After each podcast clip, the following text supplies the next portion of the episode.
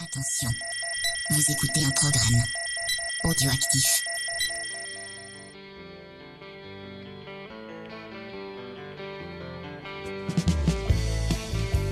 Dans Les Marchands de gloire, Marcel Pagnol disait que la première qualité d'un héros, c'est d'être mort et enterré.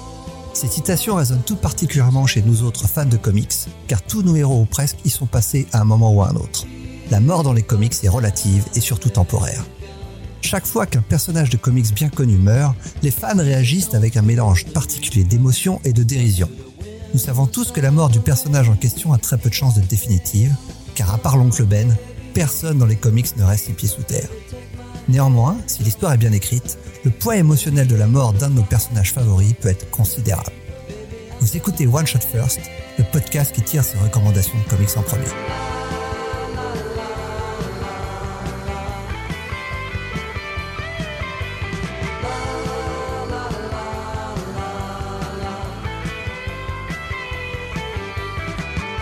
Cette émission, on va parler de la mort avec un grand M, avec des épisodes uniques, mythiques ou méconnus, adorés ou détestés, et essayer d'expliquer pourquoi ils sont importants à nos yeux. Je suis Gré Pigeon, et pour m'accompagner, le plus vivant d'entre nous deux. Encore que, il n'a jamais été aussi près de passer l'arme à gauche, tant et si bien que Bill Sienkiewicz a déjà préparé son portrait. Spades Salut Spades Salut Greg, comment on va? Ça va, ça va, ça faisait longtemps, mais là, on est parti juste avant Noël, mais là, un petit épisode sur la mort. Bah oui. on est vraiment dans l'actu. Prix de Noël, quoi. Voilà, c'est ça. Si tout le monde parle de la retraite, alors nous, on pense à après la retraite. hein. Alors, je rappelle les règles. On va faire chacun un DC, un Marvel, un titre, un D, et on attaque avec toi Spades et on attaque avec, allez, allez, allez avec Marvel. Vas-y. Donc, euh, pour parler de la mort, j'ai choisi un annual de Uncanny X-Men, donc l'annual numéro 11. Donc, c'est un épisode classique, donc forcément écrit par Chris Claremont, et au dessin, il est accompagné de Alan Davis. C'est sorti en 87 en VO et en 89 en France, dans l'album X-Men Sortilège. Donc, c'était le numéro 14 en grand format que publiait Lug. Ouais. Et alors, l'histoire, elle est complètement pétée. On a les X-Men qui vont être recrutés de force par un type qui s'appelle Horde. Ah, il est très fort. Hein. Ouais, il, il veut aller récupérer un cristal magique dans une sorte de labyrinthe, mais comme il y arrive pas et qu'il est vachement fort, donc il va aller tabasser les X-Men pour qu'ils y aillent à sa place. C'est ça. C'est normal. Et en fait, le problème, c'est que chaque X-Men va voir en fait euh, leurs peurs et leurs aspirations euh, qui vont les les bloquer dans le labyrinthe. Et pourquoi cet épisode dans un sujet euh, qui parle de la mort? Parce que, bah, comme d'hab, euh, Logan meurt, et comme d'hab, il ressuscite, mais en deux pages cette fois-là. Ah, mais il faut pas grand chose pour ressusciter. Il lui faut un atome. Bah là, une goutte de sang, C'est ça. c'est nickel. Mais le, le truc en fait, c'est que cet épisode, je l'avais lu à, à l'époque, donc quand j'étais tout gamin, et c'est en fait la première fois pour moi où je me suis dit que vraiment euh, Wolverine, c'était un perso qui était ultra cheaté quoi. Ouais, là, c'est vraiment, c'est, c'est abusé parce que tout l'épisode, enfin, repose sur le fait que Wolverine revient euh, d'entre les morts. Mais, euh, ouais. en, en Deus Ex ouais, c'est, Machina. c'est exactement euh, ça. Hein. Et mais mais là vraiment, en plus, il revient euh, avec des super pouvoirs encore plus que d'habitude, ce qui lui permet de défoncer Horde qui part en poussière. euh, C'est un méchant pas mal d'ailleurs, Horde. Il est vraiment fort, son design est plutôt cool. hein, et c'est, un petit peu le Emmanuel Chin du comics. Hein, c'est, mono sourcil. Yes, ouais, yes, yes. Ben en fait, c'est c'est vraiment un, un ennemi typique de cette période-là de Claremont. C'est la période où en fait on va se retrouver avec toutes les histoires sur euh, Mister Sinister Mhm. ou euh, les labs euh, pour euh, Magic, donc la, la sœur de Piotr Rasputin. Et euh, le truc, c'est que c'est vraiment un...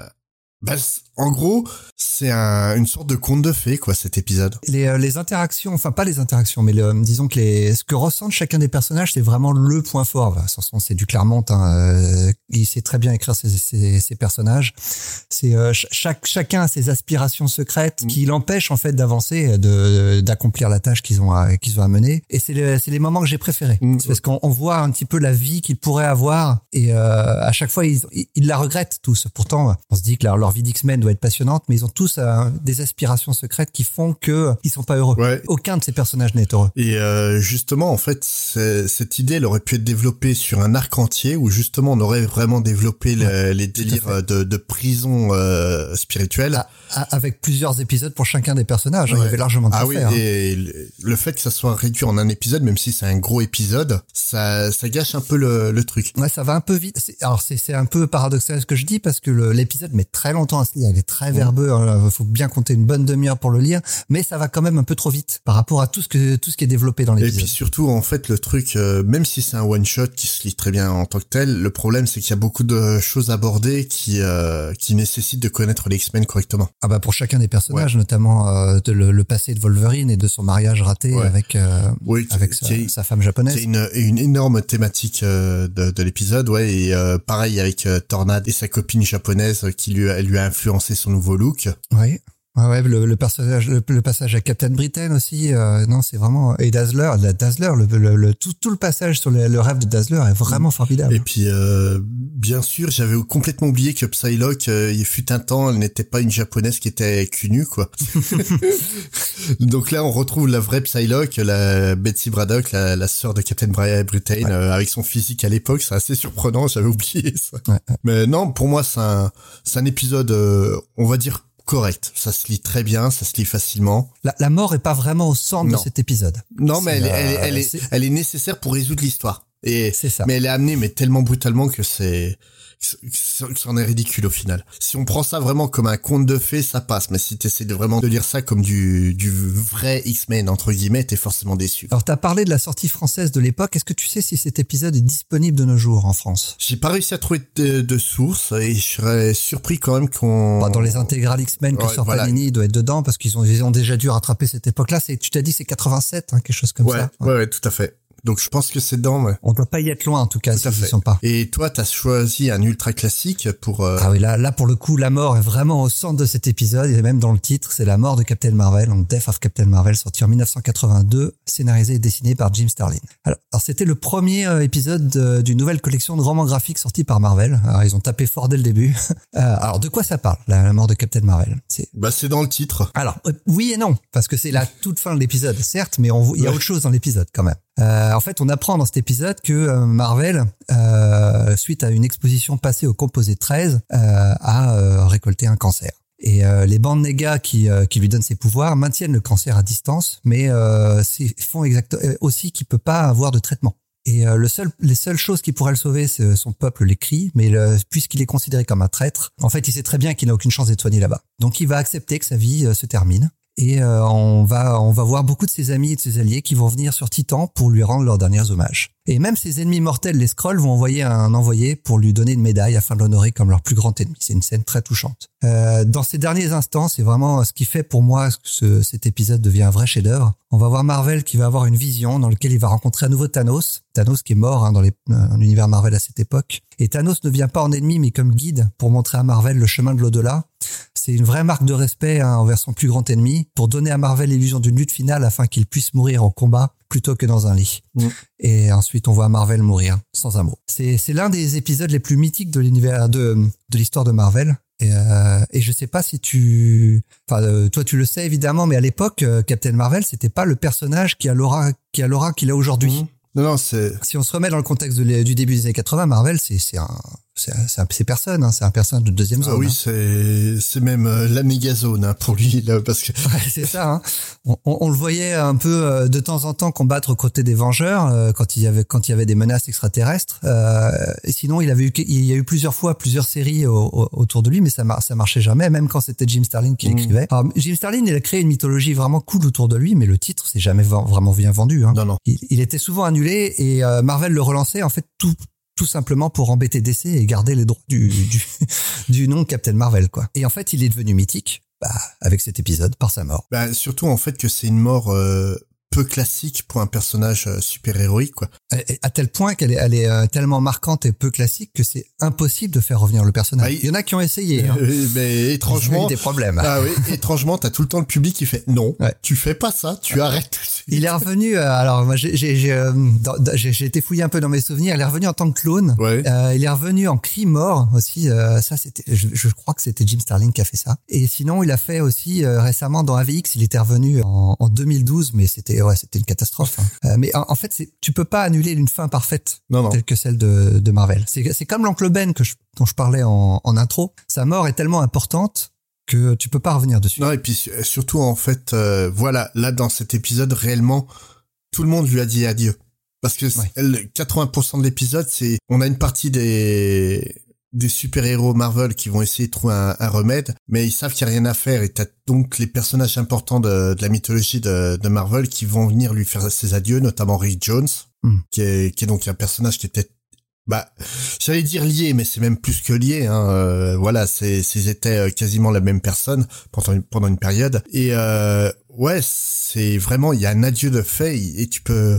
tu peux pas te permettre de, supprimer ça, quoi. C'est, euh, j'ai, j'ai essayé de réfléchir à une mort équivalente dans l'univers DC, et il y en a qu'une seule qui m'est venue en tête, c'est celle de Flash dans Crisis on Infinite Earth, mmh. de, de mort aussi marquante qui soit qui a, qui a été qui était pour le coup presque euh, définitive aussi avant que Flash ne revienne euh, plus de 20 ans après. Mais Flash lui était pas mort du cancer et comme tu disais personne lui a dit au revoir. Mmh. Et euh, c'est euh, je, crois que c'est ça qui est, qui est, surtout important, c'est que même moi quand j'avais lu ce titre à l'époque, je devais avoir 7 8 ans quoi quand ça a été publié en, en France, je pense. Mmh. Ça a été publié de mémoire relativement tôt en 83 chez Lug. et puis c'est c'est Mick l'a ressorti en 93. et puis, puis il ressort assez régulièrement, hein. il y a encore mmh. des éditions aujourd'hui. Bah il ressort, il ressort en février là chez ma chez mm. Panini pour 18 ah bah, euros. Ça va. Mais mais le, le truc voilà, c'est qu'à l'époque euh, je devais avoir 7 8 ans quand j'ai lu ça et c'était un personnage que je connaissais et que j'appréciais parce que euh, la série avec euh, où justement il était lié à Rick Jones, c'était publié à l'époque chez, chez Lug. Ça, voilà, j'ai eu l'impression de faire mes, mes adieux, mes adieux aussi, et j'ai pas envie d'un retour de ce personnage-là, même si je l'aime beaucoup. C'est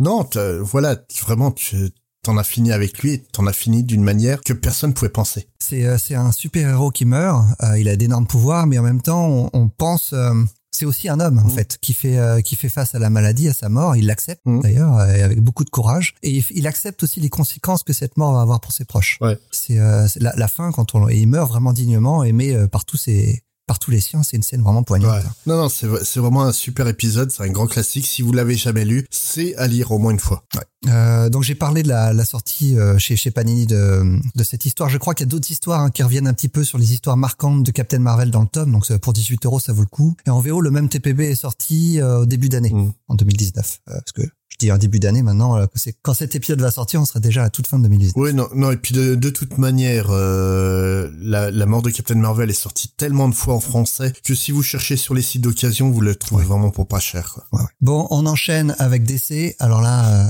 euh, c'est un peu moins classique. Tu nous as choisi le gris de lanterne mosaïque numéro 2. Alors, comment t'expliquer ça? Euh, Tu connais l'histoire de l'écureuil Green Lantern Splash?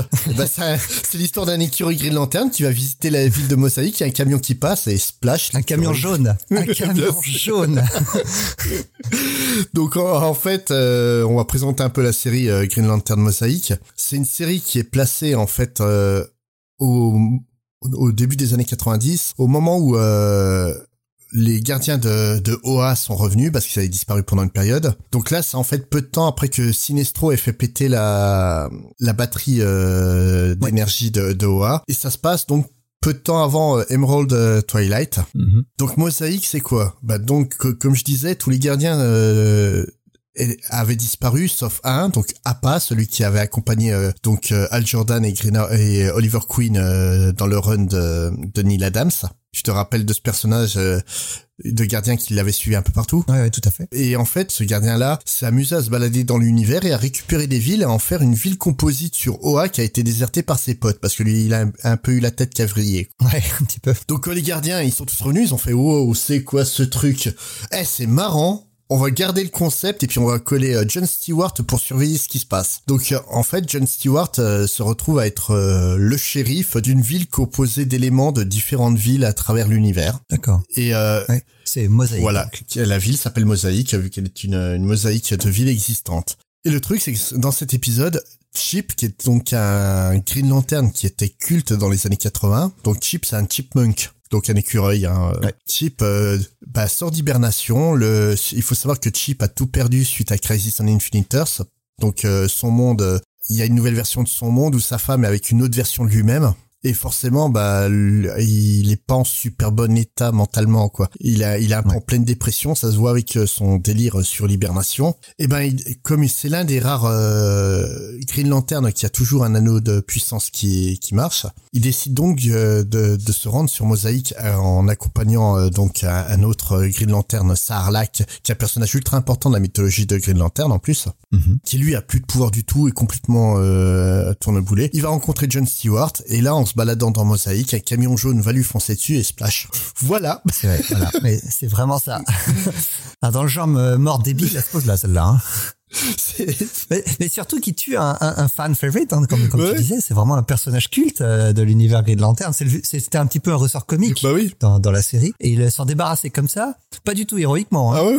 Et un camion jaune, et en fait, par la suite, on apprend que le camion jaune est en fait une projection de Sinestro euh, qui est toujours dans la batterie à ce moment-là. D'accord. ouais. Et euh, que, que Salaud de camion, Ouais. hein, euh, comme a dit, euh, comme a dit Renaud. oui, tout à fait. Et que, que donc c'était un moyen pour lui d'éliminer un Green Lantern qui aurait pu le bloquer euh, plus tard, quoi. D'accord. Et ça, ça a été une réécriture a posteriori. L'épisode là est totalement mais incompréhensible. Tu tues un personnage de manière aussi bête, quoi. Alors, il y a ça, mais il y a, t'as quand même pas parlé de l'éléphant dans la pièce. c'est qu'est-ce que c'est que ces dessins? Oh putain, C'est ah ça pique, irregardable. ça pique. Hein.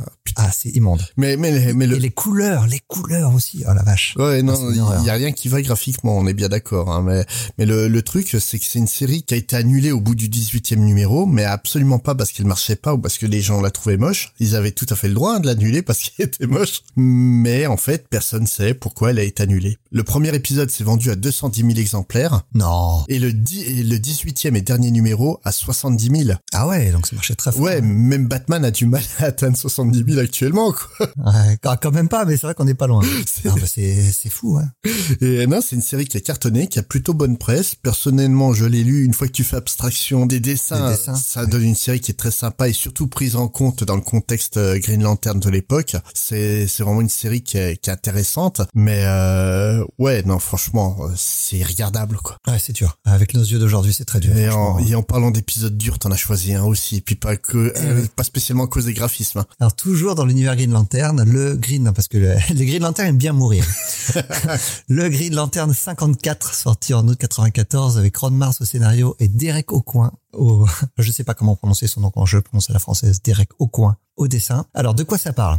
C'est Major Force, qui n'a de Major que le nom, hein, parce que c'est un vilain hyper mineur de l'univers DC. Mm. Il veut piquer la note pouvoir que vient de récupérer Kyle Rayner. Alors Kyle Rayner, aujourd'hui, il est bien connu des fans de l'univers DC, ça. mais à l'époque, c'est un tout jeune super-héros. Il apparaît dans le numéro 48 de la série Green Lantern, donc là on est au 54, et il devient Green Lantern que dans le numéro 50. Et dans ce numéro 54, il en est toujours au stade de questionner sa légitimité en tant que héros. Et euh, c'est sa petite amie de l'époque, Alex DeVitt, qui l'aide à comprendre ses pouvoirs et à le responsabiliser vis-à-vis de ceux-ci. Parce que Kyle est euh, très très très immature. Mm. Et c'est dans cet épisode que euh, sa petite amie, donc Alex, va trouver la mort. Euh, Carl va rentrer chez lui et retrouver son corps découpé en morceaux et euh, placé dans le frigo. Mais, mais quel épisode, mais quel épisode, putain. Et, et Kyle, évidemment, va vouloir se venger. Alors, pourquoi est-ce que j'ai choisi ce comics?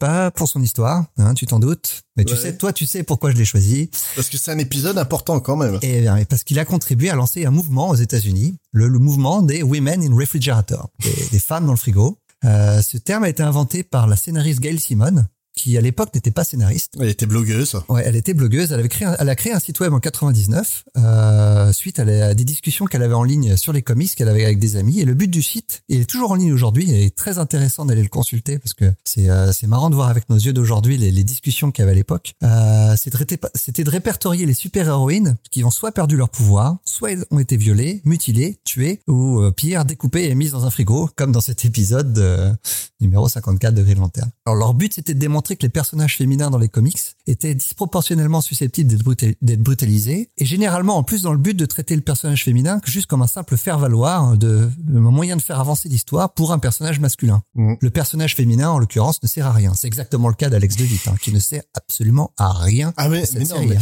mais, mais c'est surréaliste. Hein, le, le reste de l'épisode, c'est donc euh, Kyle qui va péter la gueule à Major Force, mais tu sais pas s'il va péter la gueule parce que Major Force a tué sa copine ou si c'est parce qu'il a salopé son frigo, quoi. Ouais, c'est un peu ça. C'est surréaliste. On a besoin d'une raison pour énerver Kyle Rayner, donc voilà, on va, on va tuer sa meuf, quoi. C'est, tout ça, c'est aussi simple que ça. Et ça, à l'époque, c'était assez symptomatique du- du- d'une certaine paresse d'écriture. Et je pense que le, le, le blog de, de Gail Simon a permis d'ouvrir les yeux à pas mal de scénaristes de l'époque, parce que Gail Simon, elle se démontait pas. hein. Euh, elle a fait son site, elle a fait sa liste, et elle envoyait le site et la liste à tous les écrivains qu'elle connaissait, tous les scénaristes de comics, et en leur demandant de répondre.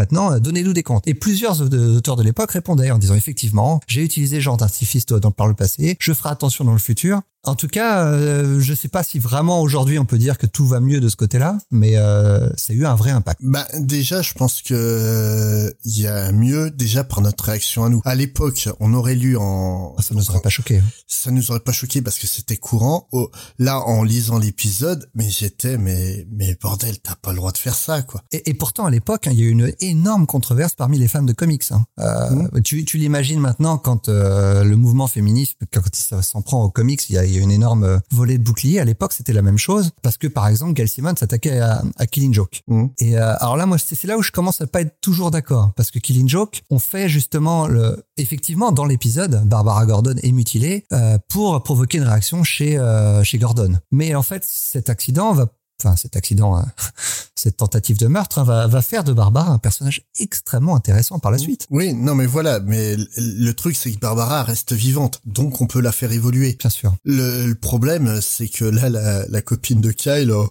tu vas pas la faire évoluer du tout. Hein. Après, on peut considérer que Barbara passe du statut de super-héroïne, euh, de passe de bad girl à euh, à la nerd en fauteuil roulant. Alors, je sais pas si on peut considérer ça comme une bonne évolution. Bah Moi, pour, le coup, oui, parce que ça a donné des épisodes extraordinaires par la suite. Non, et, et puis voilà, moi le, le personnage de Batgirl euh, après euh, King Joke, c'est il un, était c'est un, personnage que je déteste. La, la réécriture du personnage qui a été fait a posteriori est beaucoup plus intéressante que le personnage tel qu'il était fait à l'époque. Par contre, le Ah, je suis tout à fait d'accord. par contre, le truc, c'est que Barbara est devenue un, un symbole pas uniquement de nerd, c'est vraiment devenu un porte-étendard de la communauté euh, des handicapés. Ouais. Et euh, vraiment, ça a été un des premiers personnages à dire tu es handicapé, même si t'as pas de super pouvoir, t'es pas diminué pour autant, quoi. Et euh, c'est pour ça en fait que j'en veux beaucoup justement à bah, Gail Simon pour avoir euh, remis euh, Batgirl dans enfin Ah ouais, ouais, ça fait vraiment partie de ses, ses- de ses chevaux de bataille, hein, Gail Simon. Et, et je, je suis tombé aujourd'hui sur un tweet de sa part. Euh, alors à l'époque sur le site, elle avait écrit quelque chose qui vraiment je trouvais, euh, je trouvais assez fort. Elle disait si vous démolissez la plupart des personnages que les filles aiment, alors les filles liront pas les comics. Point barre. Et elle a raison. Et euh, aujourd'hui, donc je lisais un tweet de, de sa part. Elle, elle expliquait c'est pas étonnant que les filles aux États-Unis ne lisent que du manga. Il n'y a pas de personnage très fort féminin dans les comics, ou en tout cas pas dans les mêmes proportions que ce qu'on peut trouver dans les mangas. Elle a raison. Oui, c'est sûr, mais le problème c'est que si tu enlèves le seul personnage qui parle à la communauté handicapée, Ouais. c'est il est là le rapport. Mm, mm. C'est euh, honn- honnêtement moi le son re- son run de, de Batgirl m'a mis en colère pour euh, parce que euh, j'ai appartenu plus ou moins à la à la communauté euh, handicapée malheureusement. Mais le le truc c'est qu'on parlait de Barbara Gordon qui a su évoluer suite à son drame. On va prendre un autre personnage qui lui a vécu un drame euh, un peu similaire, donc Mockingbird chez les les Vengeurs de la côte ouest, Ouais. où euh, donc en gros euh, Mockingbird euh, va se faire contrôler mentalement, abuser sexuellement par un personnage et quand elle va s'en rendre compte, elle elle va le tuer. Là, tu vois, à contrario, en fait, ce personnage-là a mal évolué Mhm. parce que au final, elle a été rejetée par son mari parce qu'elle est devenue une tueuse. Euh, C'est une femme violée hein, quand même à la Ah, base. ouais, ouais. Euh, Ça, en fait, ça a eu aucun impact sur elle pendant euh, pendant très longtemps. Il y a depuis quelques années, on, on, on assiste à une euh, comment on pourrait dire? Bon, on sait- en fait, on essaie de sauver plus ou moins ce personnage actuellement, mais voilà, il a fallu presque 30 ans. Tandis que Barbara Gordon, ça a été une réaction immédiate euh, des scénaristes où ils ont vu Killing Joke, ils ont fait non, on laisse pas tomber Barbara ils l'ont fait évoluer tout de suite. Et euh, le problème, euh, c'est que là, la copine de Kyle Rayner, dont je me souviens absolument pas du prénom, tellement ce personnage est important, ben voilà, ça montre euh, que c'était un personnage qui était absolument pas important, qui était là juste pour mourir et pour disparaître et pour di- euh, mettre en colère Kyle. Et c'est d'une stupidité sans nom, quoi. Je- le- le- à l'époque sur la liste, euh, Gail Simon avait aussi euh, listé toutes les séries euh, mettant en vedette un personnage féminin Mhm. euh, qui avait le titre du personnage féminin. Ça se compte sur les doigts de deux mains. Ah, ah oui, non mais facile. À Hein. l'époque, alors que on- maintenant, si on peut, on peut refaire le même calcul, on en aura beaucoup, beaucoup plus. Donc, cette, ce site, cette liste a permis en tout cas une avancée. hein. Alors, malheureusement, cet épisode n'est jamais sorti en français. Malheureusement, en fait, je n'en sais rien. Non, c'est plutôt heureux. C'est plutôt heureux. Il y a pas. Cet épisode en lui-même n'a pas grand intérêt. Le run, le run de Green Lantern à l'époque est assez mauvais. Non, voilà, c'est faut passer à, à autre chose. Hein, ça vaut vraiment pas le coup. hein. Alors en, en VO, par contre, si vous voulez lire, il est disponible dans un TPB qui est sorti il y a deux ans, il me semble, qui s'appelle Kyle Reiner, je crois, tout simplement. Green Lantern Kyle Reiner, tout simplement. Mhm. C'est con parce que le personnage est pas totalement inintéressant de Kyle Rayner, mais Kyle Reiner est bien, bien mieux écrit un peu plus tard par, par Grant Morrison quand il intègre la, la Justice League. hein. Bah, parce que là, franchement, c'est c'est pas bon, quoi. C'est vraiment pas bon. On va continuer dans le pas bon. L'indé, alors t'as choisi quoi? Donc je me suis dit que c'était bien de traiter de personnages morts, mais durant leur série. Ouais. Donc, euh, donc j'ai pris un personnage qui est mort dès le début de sa série, puis toute la série, quoi. Donc euh, Ghost, euh, volume 1, numéro 1. En fait, c'est le deuxième numéro de la, de la série, parce qu'avant, on avait euh, Ghost Special. D'accord. Donc Ghost, c'est un personnage, c'est une, euh, une femme qui est morte, qui ne sait pas pourquoi elle est morte, et elle se sert en fait de, en fait de ses capacités pour essayer de trouver son meurtrier, Ouais. comprendre qui elle est réellement, défendre ses proches, et surtout en fait, elle c'est un, personnage. euh, bah, on parlait du, du féminisme euh, justement. C'est un personnage qui est ouvertement féministe. Parce que le, le propos de Ghost, c'est en fait de créer un personnage qui va défendre les femmes qui subissent des traumatismes, quoi. Ça m'a fait Et penser à la série euh, Electra de Peter Milligan. Je sais pas si t'as lu cette série-là, mais qui avait, qui avait un peu le même but. Oui, il y, y a un peu de ça, quoi. Et euh, donc, notamment dans cet épisode, elle se sert de ses capacités pour euh, essayer de défendre sa sœur qui lance une carrière dans le porno qui est mal partie quand même. Et euh, donc, c'est écrit par Eric Luke, qui est, qui est donc le créateur du personnage, et dessiné pour cet épisode par Adam Hughes. Ouais. Un Dame Hughes il y a, il y a 20 ans. Hein. Bah, C'est un, peu, un peu vieilli. Ouais, mais ouais, mais tu trouves déjà en fait ce qui fait euh, la base de son trait. Ouais. C'est c'est tu vois euh, tu vois euh, vers quoi il va tendre plus tard, quoi, sans problème. Et donc euh, c'était publié chez Dark Horse à l'époque en avril 95 et en France ça a été publié dans Ghost numéro 2 chez Semic en février 2000. Mm. Donc le truc c'est comme je disais, c'était euh, c'est une série qui est ouvertement féministe, mais c'est une série féministe. Euh, bah, c'est une, série féministe de Twitter avant Twitter, quoi. C'est, c'est l'intention est super bonne, vraiment. Ah oui, Ah, il y a des très bonnes idées. Alors, mais Il y a par des- contre, euh, je me suis énervé à plusieurs reprises en le Ah, lisant. tu hein. te fais, tu te fais engueuler tout du long. Ah, quand quand t'es un homme et que tu lis Ghost, tu te fais engueuler. c'est, véritablement ça. C'est, en, fait euh, que- comme lire un, un thread Twitter euh, Ménard Trash. Ouais, ouais, c'est ça. Et, Et euh, et le, le, il y a, il y a- il y a littéralement un passage où euh, elle explique qu'elle a ses vêtements, euh, que- que- elle est un fantôme et que ses vêtements la suivent partout où elle va. Et euh, la, la- le dialogue d'après, c'est euh, ah t'aurais bien aimé que je les ai pas mes vêtements. Hein. Et là, elle s'adresse à nous. Oui, mais d'un côté, elle s'adresse au nous de 95. Et c'est vrai qu'à l'époque, les personnages féminins avaient tendance à avoir des vêtements euh, très volatiles. C'est ça. Donc, en fait, elle, elle, euh, on se fait tacler sévèrement, mais d'un côté, on se fait tacler sur des, des trucs réels. Ouais, Enfin, moi, j'ai rien demandé. Pourquoi elle m'engueule? Je suis d'accord avec toi. Mais le, le, le truc, c'est vrai- c'est vrai que si tu prends pas de recul, et, et puis, enfin, euh, t'as beau, euh, t'as beau dire qu'elle est là pour défendre la veuve et l'orphelin, enfin surtout la veuve, euh, elle est quand même. Parfois, c'est une vraie connasse. ah oui, ah oui. Elle, elle s'en prend à sa famille. Elle, en gros, elle traite sa famille de white trash. Bon, elle a quand même envie de les défendre, mais bon, elle, les- elle, elle les défend pas trop. Hein. Non, mais c'est, ouais, c'est, c'est une série qui est assez étrange. Moi, je comprends pas, en fait, que cette série soit pas revenue actuellement. Parce qu'elle est vraiment dans l'air du temps. Ouais. C'est, le pire, c'est que c'est une série que j'aime beaucoup. J'adore, Elle, ça fourmille de bonnes idées. hein. j'adore le design. Mm. Parce que franchement, le, le design du personnage est vraiment cool. Ouais, ouais. Bon. Les méchants sont assez caricaturaux. Ouais. Ben, en, Ils sont très très méchants. hein. En, en fait, le, le problème, c'est ça, c'est que la série essaye tellement de, bah, comme on dit, de, de la jouer sur le côté ménard trash, que les personnages masculins, c'est tous des pourritures fois 100, quoi. Et, et le, le truc, c'est que ça donne un côté manichéen à la série qui est peut-être pas nécessaire. Au contraire, avec un ton plus nuancé, je pense que le, ouais, on n'aurait pas le côté, mais pourquoi je me fais engueuler, quoi? Mais, mais après, honnêtement, ouais, moi, c'est une série que j'aimerais re- euh, voir revenir aujourd'hui, écrite correctement, notamment par Gail Simon. Je suis sûr qu'elle ferait des trucs chouettes dessus. Je me demande Ouais, ouais, c'est euh, c'est d'ailleurs assez étonnant qu'une série aussi, aussi féministe soit écrite par un homme. Bah, en, ouais, c'est, Euh, on, on verrait plus ça de nos jours. On verrait ça, forcément ça écrit par une ouais, ouais, non, bah, c'est, c'est, c'est ça qui est étrange. Tu vois, on parlait de l'épisode euh, chelou de Doom Patrol écrit euh, euh, dans l'épisode Was Up. Mhm. C'est typiquement l'auteur de cet épisode-là serait parfaite sur Ghost. Ouais. C'est, les mêmes idées, mais avec un- une vraie réflexion de femme. Parce que là, en fait, le problème, c'est que c'est des idées féministes euh, d'hommes qui se croient plus féministes que, que les féministes. Et et en fait, euh, ouais, c'est c'est pas bon. Il y a absolument pas la vision. Il y a à aucun moment la vision d'une femme sur le titre. Et je pense que ça serait nécessaire. Ouais, c'est- ça reste un, un- ça reste un titre intéressant. Ouais. C'est pas aussi mauvais que les, les Green Lanterns dont on a parlé Ah non. euh, et je parlais du dessin d'A- d'Adam Hughes. euh, alors effectivement, par rapport à Adam Hughes qu'on connaît maintenant, c'est pas terrible. C'est c'est Mais par contre, c'est nettement au-dessus que ce qui se faisait à l'époque. Hein. C'est pas du Rob Liefeld. Ah hein. oui, non, puis c'est pas, c'est pas non plus comme le dessinateur de Green Lantern Mosaïque. Ah ouais, non, mais non, mais lui, lui, il est autant dessinateur que moi. quoi. Et donc, euh, toi, pour ton dernier titre, t'as choisi encore une fois un numéro culte, et là aussi avec un personnage féminin Ouais. extrêmement fort. Ouais, ouais. Alors, j'ai choisi le, euh, le numéro 8 du volume 2 de Eh bah dis donc, c'est pas publié chez DC ça? Alors si c'est du DC, mais c'est l'un des presque parce que c'est presque du Vertigo. Tricheur. Sandman a été récupéré après par Vertigo, donc ça compte presque. Non, c'est vrai que c'est du DC parce qu'il est sorti en 1989 à l'époque où euh, Vertigo n'existait Voilà. pas encore. Mais c'est vraiment un titre Vertigo. Bah oui. Lourd. Euh, donc euh, scénario Neil Gaiman et au dessin Mike Dringenberg. Euh, donc de quoi ça parle? Morpheus vient de terminer sa quête de recherche de tous les artefacts magiques euh, qu'il avait entamé dès le premier épisode de la série. Et en fait, il va pas mieux hein, du fait d'avoir réussi sa, sa quête. Il est, il est perdu et sans but. Il a vengé euh, et s'est vengé de ceux qui l'ont maintenu captif pendant toutes ces années, mais sa vengeance a un goût amer parce qu'il n'est pas du tout réconforté. Il va recevoir alors la visite de sa grande sœur, Def, qui fait ici la, sa première apparition dans la série qui n'est autre que la mort en personne. Et Dream donc, va passer la journée avec elle et assister accompagner la mort de beaucoup d'êtres humains.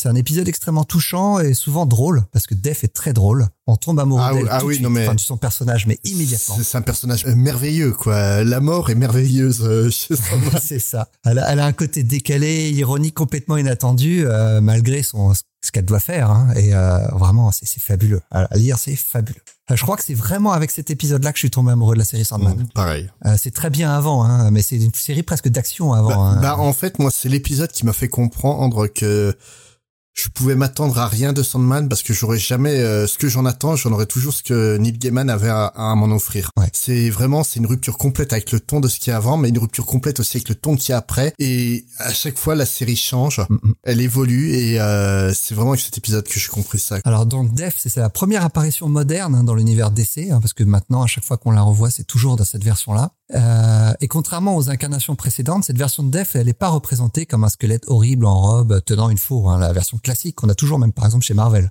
Euh, au lieu de ça, hein, Def, c'est euh, une, c'est une ado, on l'a pas dit, hein, c'est une, je- c'est une, une ado très jolie, plutôt mignonne, mais avec un style, euh, gothique. très gothique. Ouais. On l'imagine tout de suite quand on la voit fa- fan des Cure, surtout en- en- à la fin des années 80. Ah ben on, on la on la voyait écouter pornographie Ouais, tout de c'est suite ça. euh, de The Cure. Alors je sais pas si tu sais d'où euh, d'où est inspiré le personnage. Absolument pas. Alors on en, les fans pendant longtemps ont pensé qu'elle venait de Tori Amos, qui est une amie de longue date de Neil Gaiman. Ouais. Et c'est pas du tout le cas. Euh, Neil Gaiman a révélé que le design du personnage ne venait pas de lui. Alors je vais le citer. Def, c'est le seul personnage majeur dont les visuels ne viennent pas de moi. Ce mérite revient à Mark Dragenberg, donc le dessinateur. Dans mon plan original de Sandman, j'ai suggéré que Def ressemble à la rockstar Nico en 1968. Mhm. Elle avait les pommettes parfaites et le visage parfait, notamment sur la pochette de son album Chelsea Girl. Mais euh, Mike Dragenberg avait une autre idée. Il m'a envoyé un dessin basé sur une femme qu'il connaissait nommée Cinnamon Hadley. Le dessin qu'on retrouve d'ailleurs dans l'épisode 11 de Sandman. Et en fait, ouais, tu le, tu le regardes et tu vois tout de suite, c'est euh, Def. Et quand Neil Gaiman l'a vu, il s'est dit, waouh, c'est vraiment cool. Mais euh, il n'était pas encore persuadé. Pour lui, c'était toujours Nico. Plus tard dans la journée,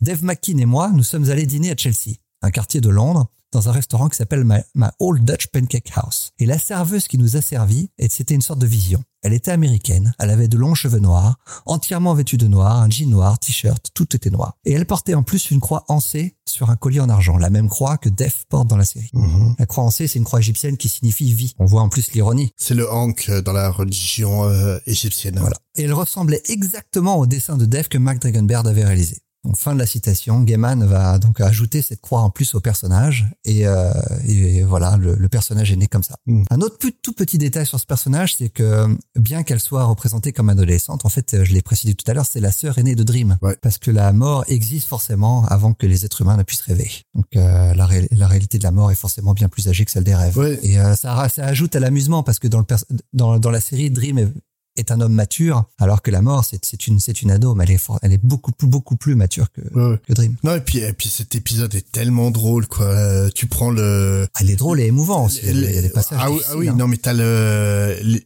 les cases finales avec euh, donc un jeune qui se fait écraser par une voiture. euh, Le, le, le jeune qui joue au Ouais, foot. le discours qu'il a avec Death juste après alors qu'elle l'emmène, c'est tellement drôle. Bah, il y a- en plus, en plus, ça fait écho à ce qu'on a vu au début de l'épisode quand elle, elle, elle le croise, elle lui, on va, on va se revoir bientôt. Ouais. Ah, c'est, euh, ah, ça, ça donne froid dans le dos rien d'y repenser.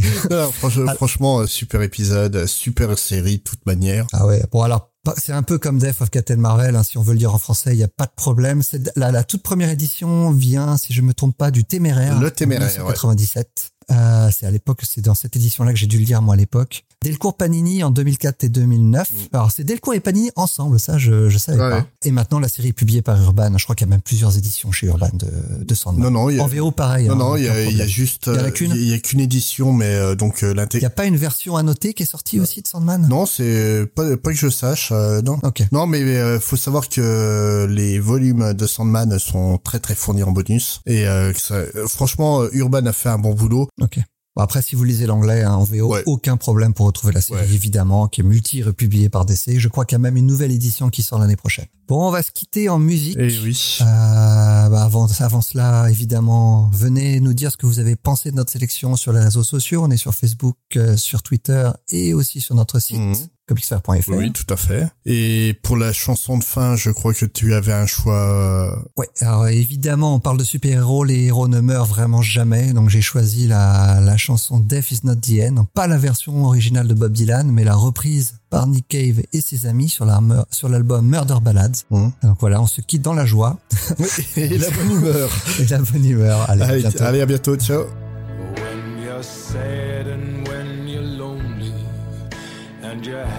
Haven't got a friend, just remember that death is not the end.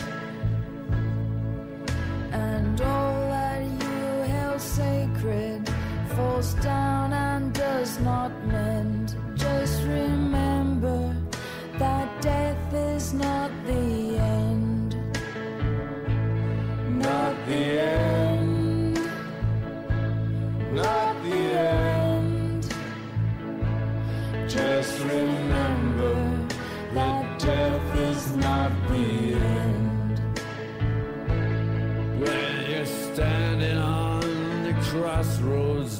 You cannot comprehend, just remember that death is not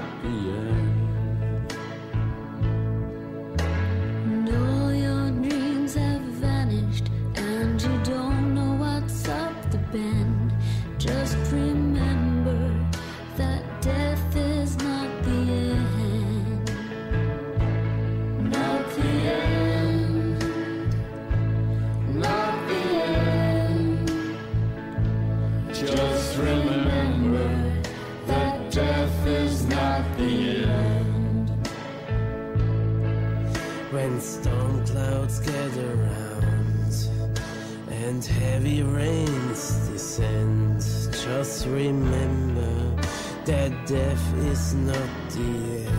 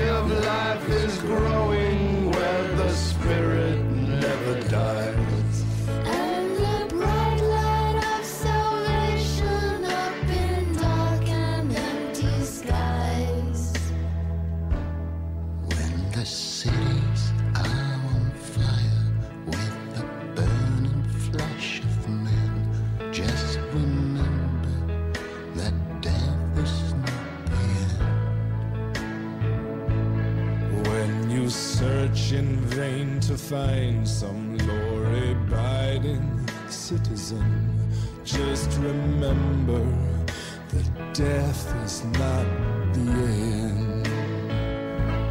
Not the end. Not the end. Just remember that death is not the end.